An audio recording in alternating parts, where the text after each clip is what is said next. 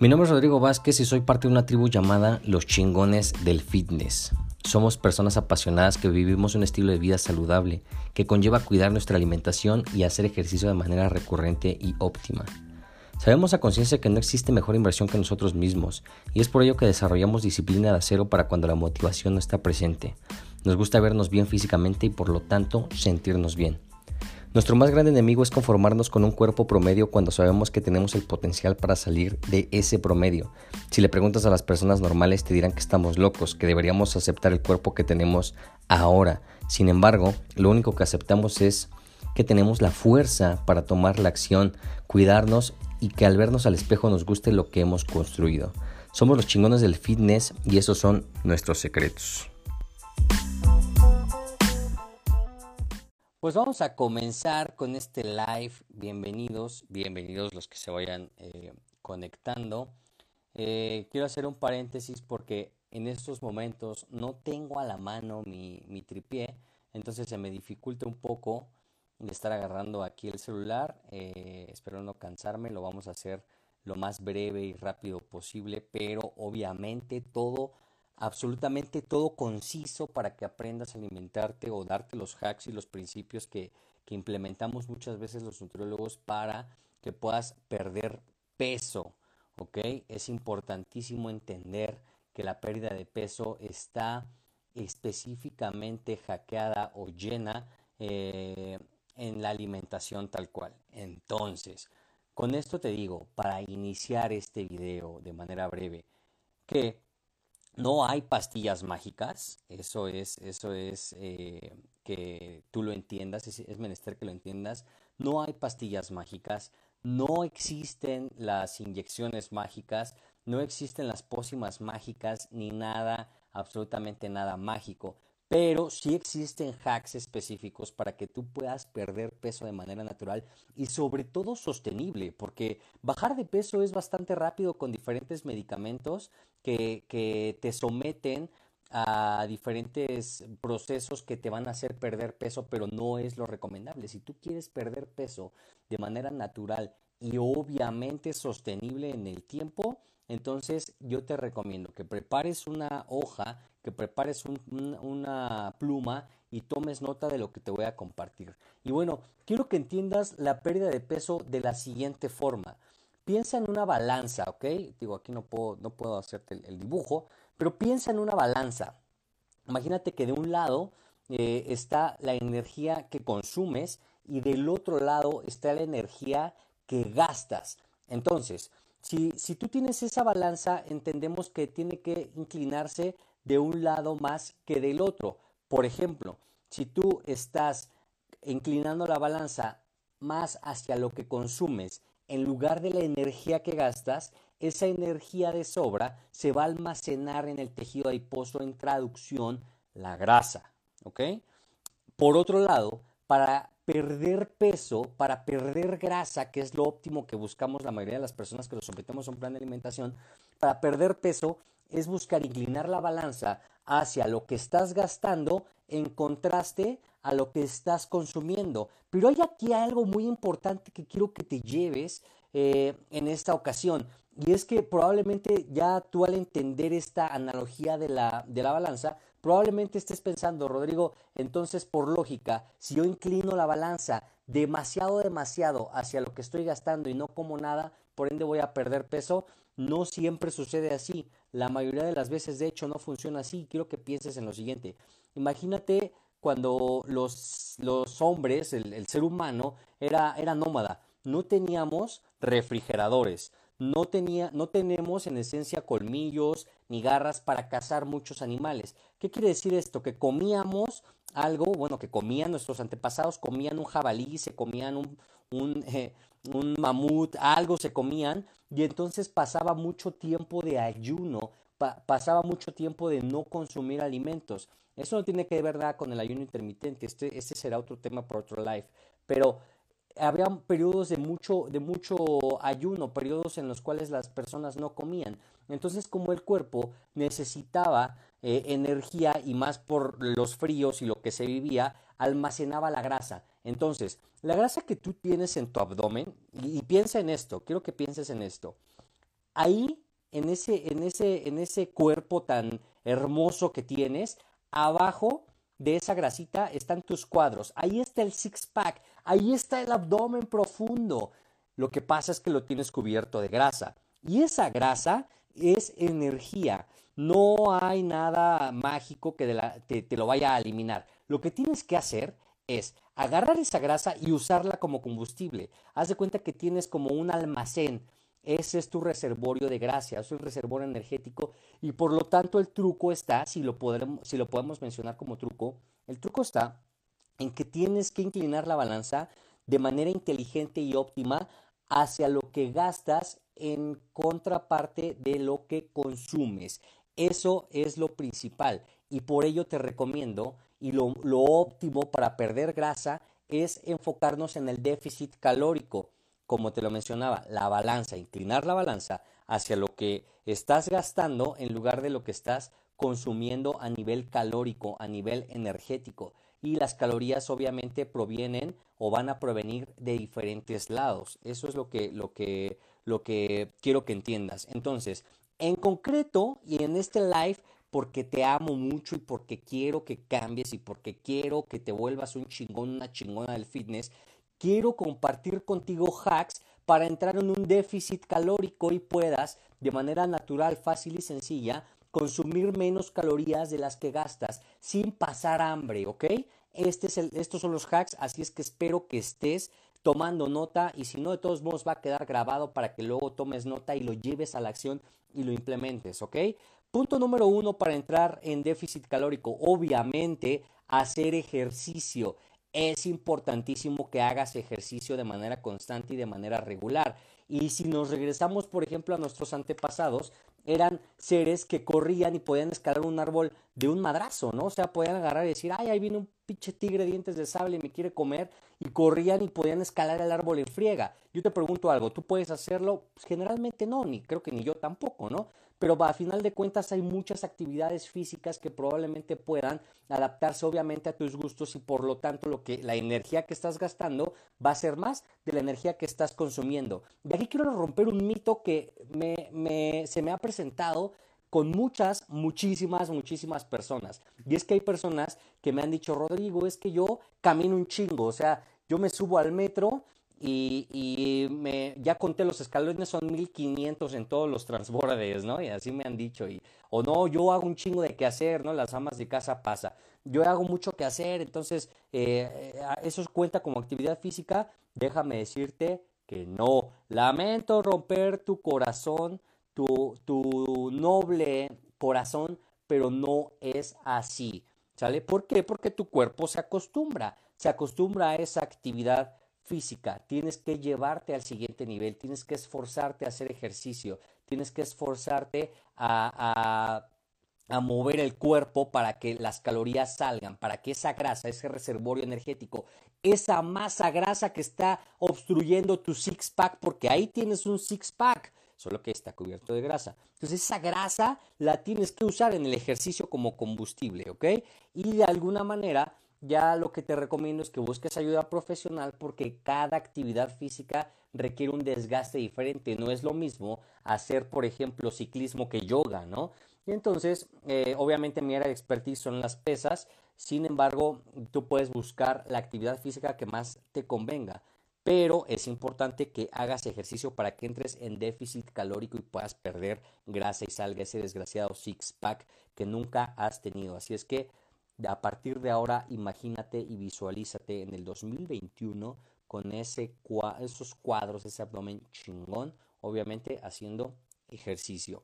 Segundo hack, que esto es de lo más importante y vamos directamente en temas de alimentación, en temas de nutrición para entrar en déficit calórico sin pasar hambre, porque como te lo mencionaba en, el, en la analogía de la, de la balanza, si tú te prohíbes alimentos, es un déficit calórico restrictivo, drástico, que te vuelve más proclive a los antojos, te vuelve más, más con más tendencia a romper la dieta. Pero si tú entras en un déficit calórico inteligente en el cual los nutrimentos puedan, puedan hacer ese balance de manera óptima, vas a entrar en déficit calórico sin pasar hambres. Y lo primero que, que quiero que tengas en mente directamente a nivel nutrición es que aumentes tu consumo de proteínas, de proteínas principalmente de origen animal y quiero explicarte por qué. Las proteínas como, como nutrimento, como nutriente, las proteínas es un nutriente que te da saciedad,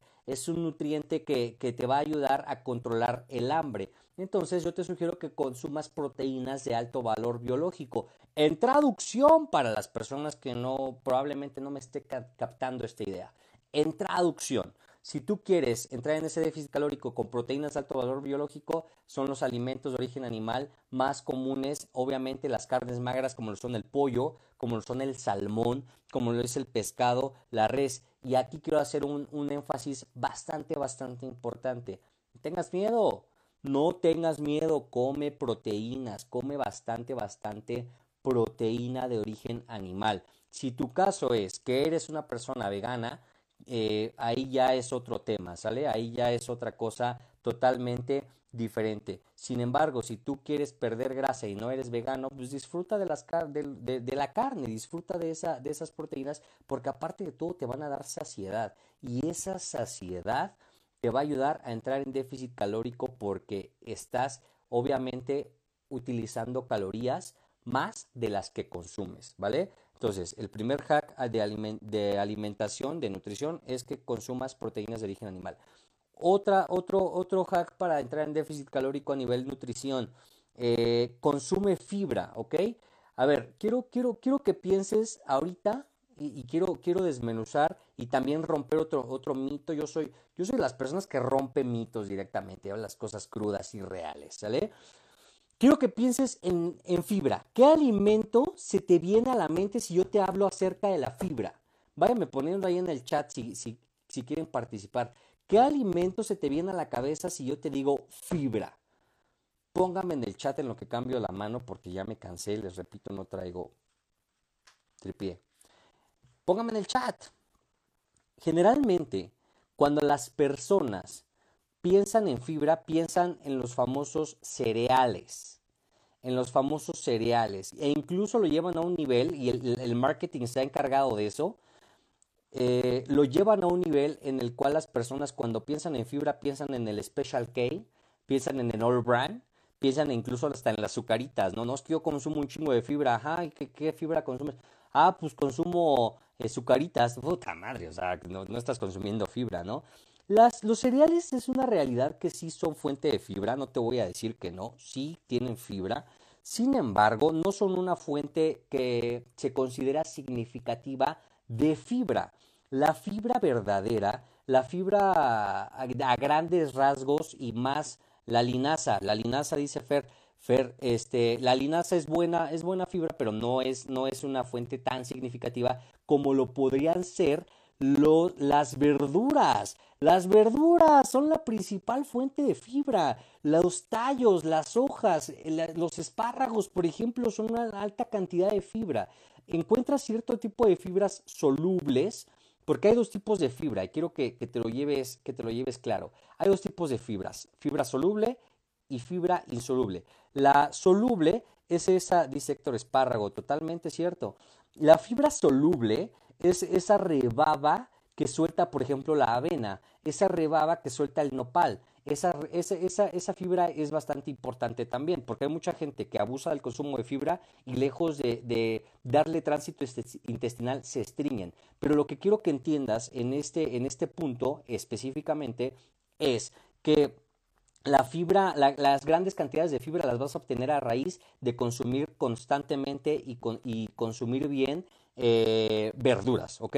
Consume, aumenta tu consumo de verdura. Aquí el hack es, es, es, es el que yo comparto, es que consumas fibra en todos tus tiempos de comida, o sea, verduras en todos tus tiempos de comida. Hay un chingo de tipos de verdura, muchas verduras, pero hay que romper una cosa, mitos. Punto número uno, la papa y el camote no son verduras, no las confundas. El aguacate no es una verdura. Y el elote tampoco es una verdura, porque muchas personas también se confunden y, ay, yo como un chingo de verdura, ¿qué papitas? No, puta. Voy por una ensalada a la tienda, ¿no? Y se traen unas sabritas. Pues no va por ahí, no hagan esas cosas, ¿sale? Entonces, eh, la fibra eh, la encontramos, les repito, principalmente en las verduras. Yo, yo te invito, y esto siempre, siempre lo he dicho a mis pacientes y lo he dicho en diferentes conferencias, yo te invito a que vuelvas, tengas un mantra de alimentación, ¿no? porque todos tenemos mantras, y tengas un mantra de alimentación que lo vuelvas parte de ti y haz de cuenta que te lo vas a tatuar y el mantra es el siguiente, que te lo vuelvas como, que, que, lo, que lo conviertas en tu vida como una especie de regla de alimentación y es la siguiente. Si mi plato no tiene verduras, no me lo como. Si mi plato no tiene verduras, no me lo como. Si mi plato no tiene verduras, no me lo como. Así de simple, consume bastantes, bastantes, bastantes verduras. Otro énfasis que quiero, que quiero tocar ahorita los tacos de carnitas con cilantro y cebolla no son alta cantidad de verduras, no vayan a descararse, ¿sale? Ay, ya me voy a chingar unos tacos de carnitas y ya les puse cilantro y cebolla y ya estoy comiendo verduras. No, tiene que, las verduras tienen que abarcar la mitad de tu plato. La mitad de tu plato, ¿ok? Eso es bastante importante que lo entiendas. Entonces el mantra es, si mi plato no tiene verduras, no me lo como. ¿Ok? Eh, para entrar también en déficit calórico, eh, esto ya, ya es a, nivel macronutrimentos, es que moderes el consumo de carbohidratos y de grasas. Ojo aquí, también quiero, quiero romper un mito bastante importante. No le tengas miedo a los carbohidratos, caray. Si tú estás haciendo ejercicio, si tú estás eh, eh, verdaderamente moviendo tu cuerpo, necesitas carbohidratos como combustible en el músculo y en el hígado para que se pueda sintetizar glucosa y glucógeno, ¿ok? es muy importante que consumas carbohidratos. Y he escuchado dos, tres eh, personas ahí en redes sociales que ni siquiera saben de alimentación, te dicen, no, huye de los carbohidratos porque te apendejan. Huye de los carbohidratos porque, o las azúcares porque son, eh, son adictivos, ¿no? No son adictivos, no son adictivos. En realidad no es tal cual así que tengan un efecto adictivo. Sí generan placer, pero no es algo que se pueda catalogar como algo adictivo. Entonces no le tengas miedo a los carbohidratos. ¿Por qué? Porque al decir yo, eh, corta los azúcares, es una estupidez porque, porque necesitas ese combustible, punto número uno, para el cerebro. Tu cerebro funciona con glucosa, tu cerebro funciona con azúcar, lo necesitas. Por eso en los exámenes, cuando estabas en la universidad, te decían, consume eh, un chocolatito antes del examen, ¿no? Y sacaba cero de todos modos. No te metía conocimiento al, al cerebro, simplemente te lo ponía a girar mejor el chocolatito. Necesitas azúcar. Ahora, yo te recomiendo, y ahorita voy con, ahorita voy con las dudas que están poniendo por aquí, ¿sale? Eh, yo te recomiendo que te vayas por azúcares o por eh, carbohidratos de bajo índice glicémico, o sea que no te elevan tanto la glucosa. Hay un doctor por ahí que anda diciendo, ay, una taza de arroz equivale a dos latas de coca. No es cierto, no le hagas caso a ese tipo de cosas. Incluso hay médicos que están eh, están difundiendo información falsa, ¿sale? Bajo índice glicémico son, son, son carbohidratos que se tardan en metabolizar y aparte de todo, si le estás agregando fibra a tu, a tu, organismo, a tu intestino, esa absorción de glucosa se hace más lenta y por lo tanto no se convierte en grasa, porque tu cuerpo lo empieza a absorber más lento porque la, la fibra empieza como a, a, retenerlo y a soltarlo poco a poco. Entonces, ese es un hack. Para que entres en déficit calórico, si combinas fibra, la suficiente cantidad de fibra con bastante proteína y moderas tu cantidad de carbohidratos y tu cantidad de grasas, vas a ver un cambio notorio. Ahora, en lo que respecta a las grasas, yo te sugiero que siempre, siempre pongas atención en las técnicas de cocción. Las técnicas de cocción que tienen más aporte calórico y que tienen más calorías tal cual son los fritos, los capeados, los empanizados.